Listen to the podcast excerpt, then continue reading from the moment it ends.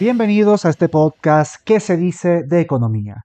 Lo que escucharán a continuación es un extracto del programa radial ¿Qué se dice de economía? que se transmite completamente en vivo todos los miércoles de 2 a 3 de la tarde, hora Venezuela, en radiocomunidad.com.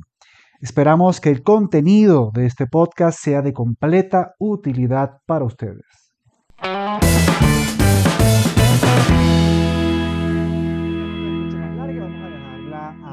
Este punto y vamos a comenzar con el análisis económico respectivo con relación a esta eh, nota de precio. Recordemos, eh, y es muy importante tenerlo eh, presente, que digamos el principal instrumento para contener la inflación en Venezuela por parte del Ejecutivo Nacional ha sido, de alguna u otra manera, intentar sostener o mantener el tipo de cambio. Ahora, ¿por qué? Porque recordemos que la economía venezolana, producto de la misma inflación, está completamente dolarizada. Cuando digo completamente dolarizada, no estoy, digamos, eh, dejando de lado el hecho de que hay muchos venezolanos que siguen utilizando bolívares. Pero lo cierto es que hay muchos precios que están indexados al dólar. El dólar se utiliza como moneda de referencia, como reserva de valor, como eh, moneda para realizar cálculos de mediano plazo y un largo, etcétera. Entonces el dólar se ha convertido en un instrumento que técnicamente uno llama unidad de cuenta, pero cuando uno habla de unidad de cuenta, uno habla de que las personas, la gente en Venezuela piensa en términos de dólar. Por esa razón, no hay que, o no es descabellado, ni es exagerado afirmar que la economía venezolana en efecto está dolarizada. Porque lo importante de nuevo es entender que las personas están pensando en términos de dólares y esto va mucho más allá de qué moneda utilizas tú para realizar transacciones. Eso es muy importante tenerlo en consideración, porque eventualmente una persona que reciba algún saldo en bolívares va a utilizar los bolívares para realizar algún tipo de transacción ya sea en el mercado o ya sea tratando de cambiar bolívares por dólar, pero hace una transacción justamente para deshacerse de esos bolívares. Pero hay elementos interesantes que conviene destacar. El primero de ellos es la insistencia justamente de controlar la inflación en bolívares, justamente tratando de contener el tipo de cambio bolívares-dólar, o cuántos bolívares cambias por dólar. Porque es interesante este, este, este análisis. Porque al final de cuentas, y esto de acuerdo con los postulados de la Escuela Austríaca de, de Economía, la inflación ocurre por un aumento de oferta de dinero. ¿Y qué es la oferta de dinero? La cantidad de bolívares que hay en circulación en una economía. Mientras aumenta la cantidad de bolívares en circulación en una economía, la producción se mantiene o incluso disminuye, como es el caso venezolano, pues entonces tendremos como resultado más bolívares detrás de los mismos bienes o de una menor cantidad de bienes. Por lo tanto, tenemos un aumento de los precios, porque en efecto no es que las cosas se encarezcan, sino eh, lo que ocurre es que el bolívar pierde poder de compra.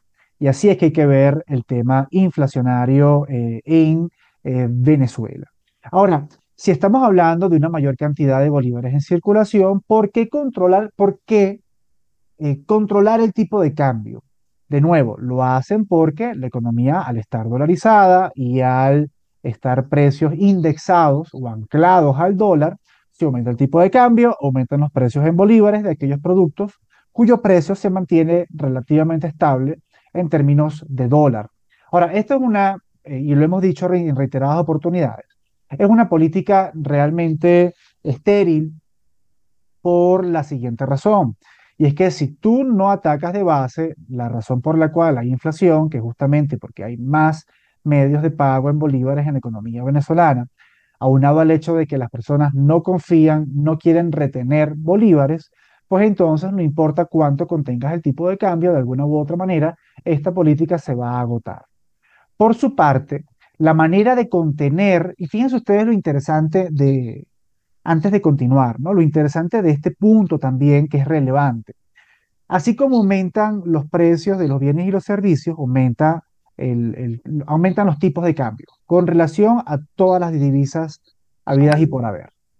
¿Y qué pasa justamente con el bolívar? Que al existir más medios de pago, es decir, al existir más bolívares en circulación, se encarece eh, la leche, se encarece los huevos, se encarece el azúcar, se encarece el café y se encarece el dólar, porque son más bolívares detrás de los mismos dólares o menos.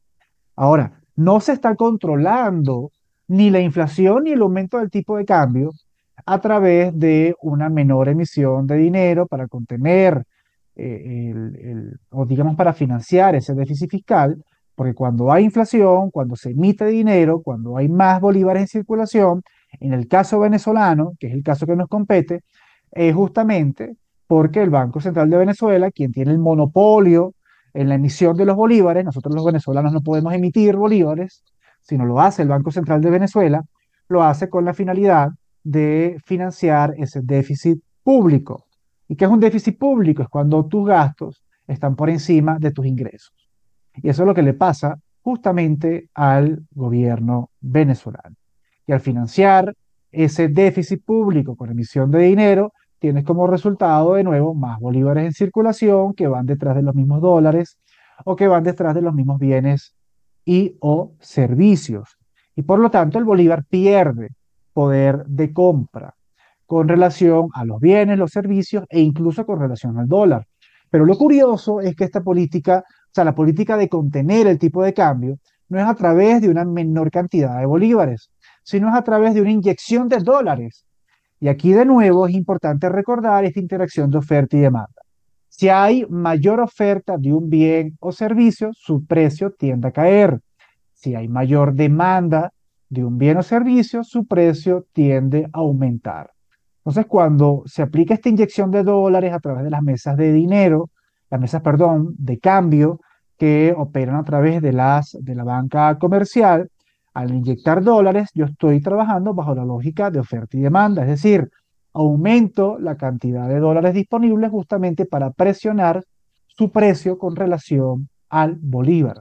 Es decir, presiono a la baja el tipo de cambio. ¿Cuál es el, el gran dolor de esta política? Y es que justamente los dólares no son infinitos. Porque esta política se ha sostenido durante el año 2022 y de lo que va de 2023? Pues porque eh, Venezuela cuenta con una licencia con la empresa internacional Chevron y esto ha garantizado un flujo de dólares, flujo de dólares que ha sido destinado en parte justamente para contener el tipo de cambio.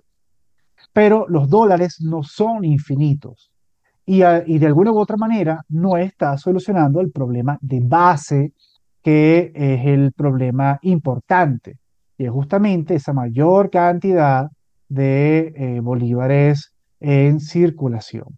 Ahora, hay un elemento también importante que, hay que destacar que nos puede eh, llevar a conclusiones erróneas.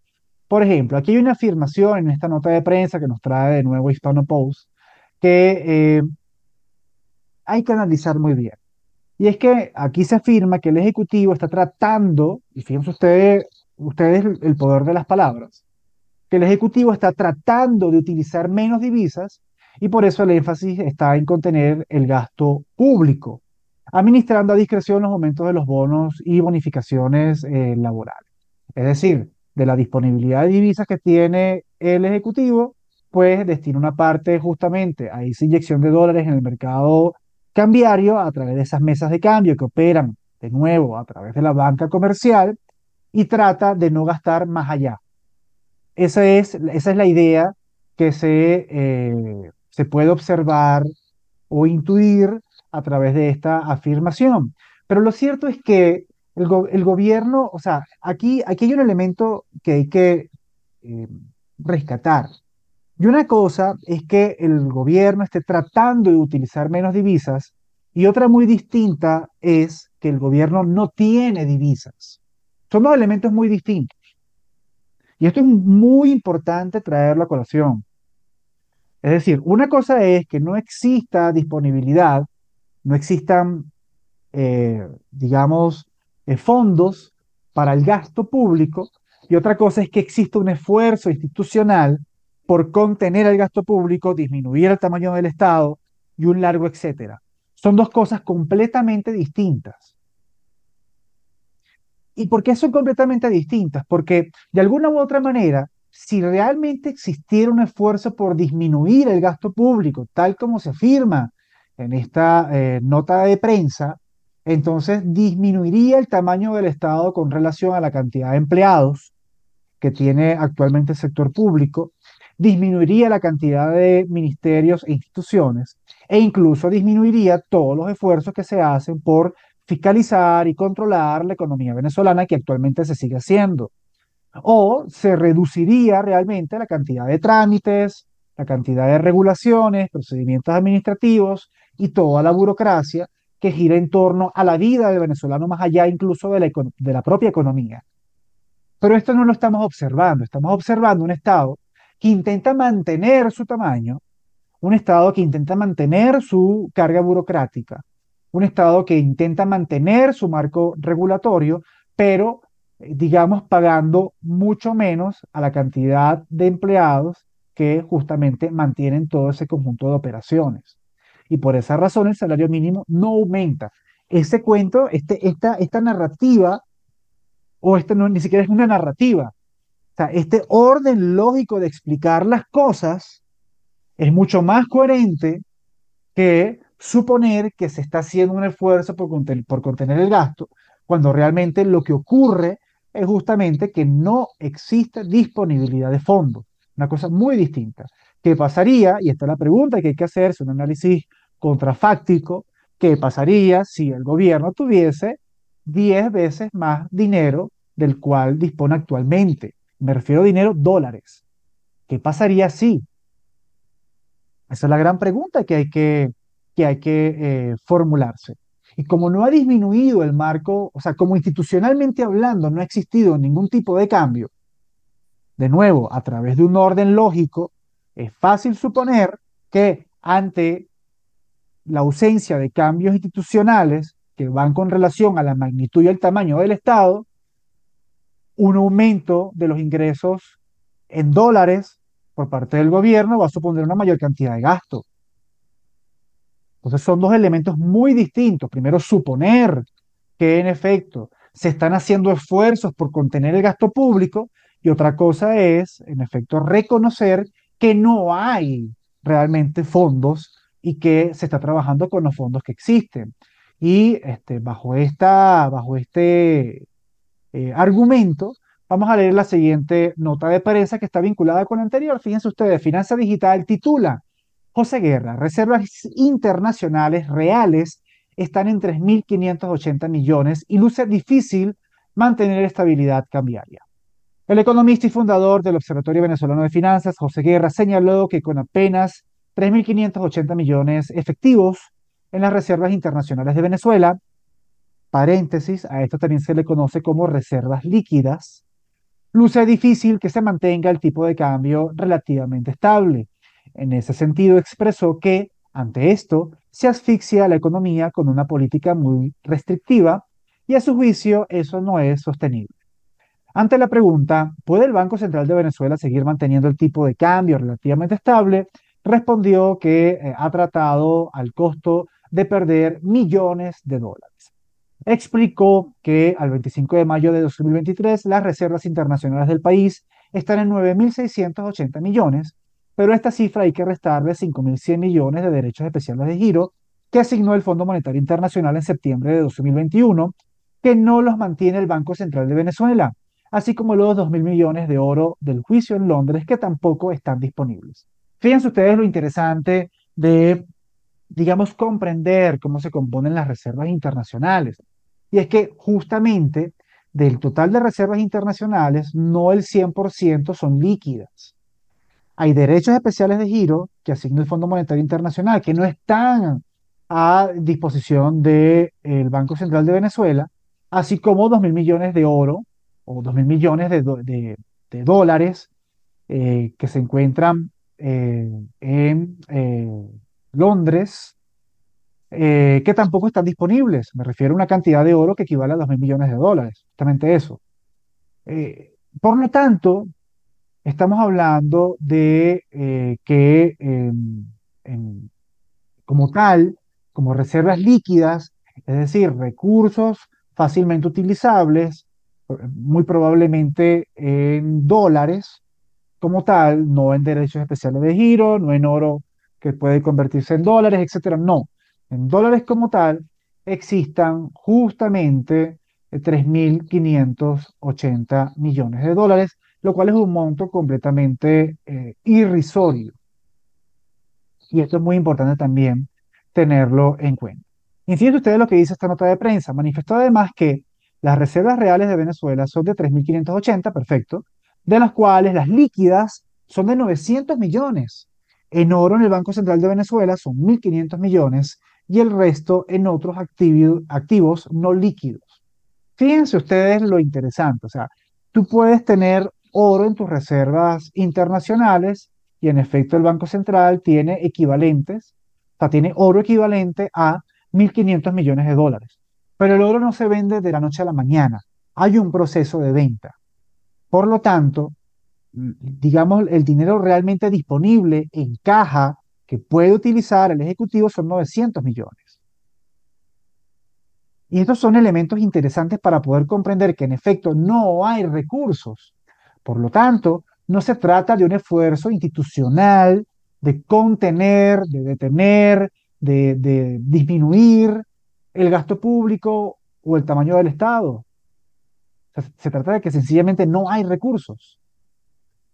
La única manera de que la ciudadanía pueda realmente comenzar a observar algún tipo de esfuerzo por contener el gasto público es justamente a través de cambios institucionales, comenzando, por supuesto, con la disminución del tamaño del Estado, de nuevo, en, con relación a la, carga burocrática, con relación a las regulaciones, con relación a la cantidad de ministerios, instituciones públicas y empleados públicos que eh, se este, calculan más de 2 millones, 2 millones y medio de empleados públicos.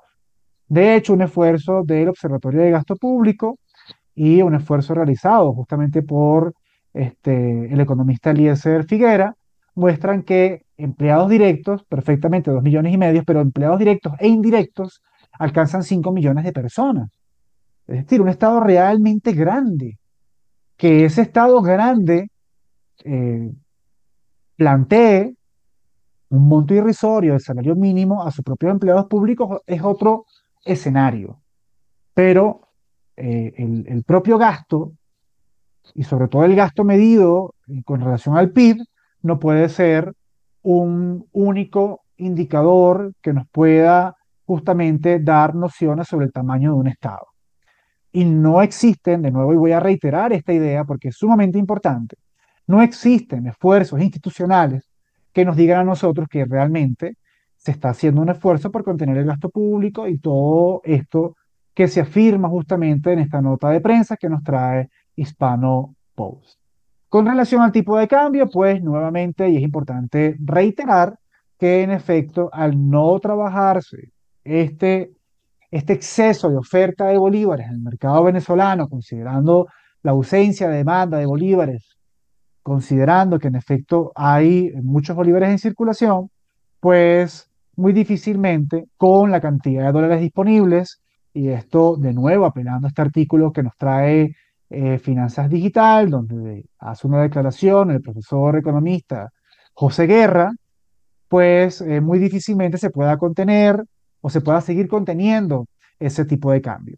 ¿Qué esperar? Que en algún momento porque por lo general el primer cuatrimestre del año suele ser un cuatrimestre donde no hay tanta inflación, donde el tipo de cambio se desacelera, su variación, justamente porque hay que pagar impuestos sobre la renta, porque disminuye la actividad económica, un largo etcétera. Pero a partir de este mes de mayo, y ya veremos los resultados del inflaciómetro de Se dice Libertad, a partir de mayo, por lo general, se dispara el tipo de cambio, que de hecho luego del anuncio del aumento del salario aumentó el tipo de cambio, no propiamente por el aumento del salario mínimo, ojo, y esto es importante destacarlo, sino es que justamente después del primer cuatrimestre del año ocurre esto. Empieza de nuevo a existir mayor, eh, este, una mayor oferta de bolívares en el mercado venezolano, aumentan los niveles de gasto, hay mayor actividad económica y esto justamente eh, reactiva esas variaciones eh, temibles por las cuales ha atravesado la economía venezolana en cuanto a precios se refiere. Entonces, muy probablemente esperemos aumentos del tipo de cambio, aumentos de precios por, como consecuencia de, y ni siquiera consecuencia de la misma cantidad de bolívares en circulación, desemboca ese, ese resultado, que es inflación. ¿Cómo, ¿Cómo resolver este problema de inflación? Rescatando la institucionalidad del Banco Central de Venezuela, justamente eh, oficializando eh, la existencia del dólar en el país, pero por no decir dolarizar, porque puede existir un sistema bimonetario o un sistema de libertad eh, monetaria, pero lo cierto es disminuyendo los costos de utilizar el dólar en el país, recogiendo bolívares en circulación, solucionando el problema del déficit fiscal del gobierno, disminuyendo justamente el tamaño del Estado para reducir ese déficit fiscal y así, junto con otras medidas, poder encaminar a Venezuela justamente a un escenario de estabilidad monetaria y por supuesto de estabilidad de precios.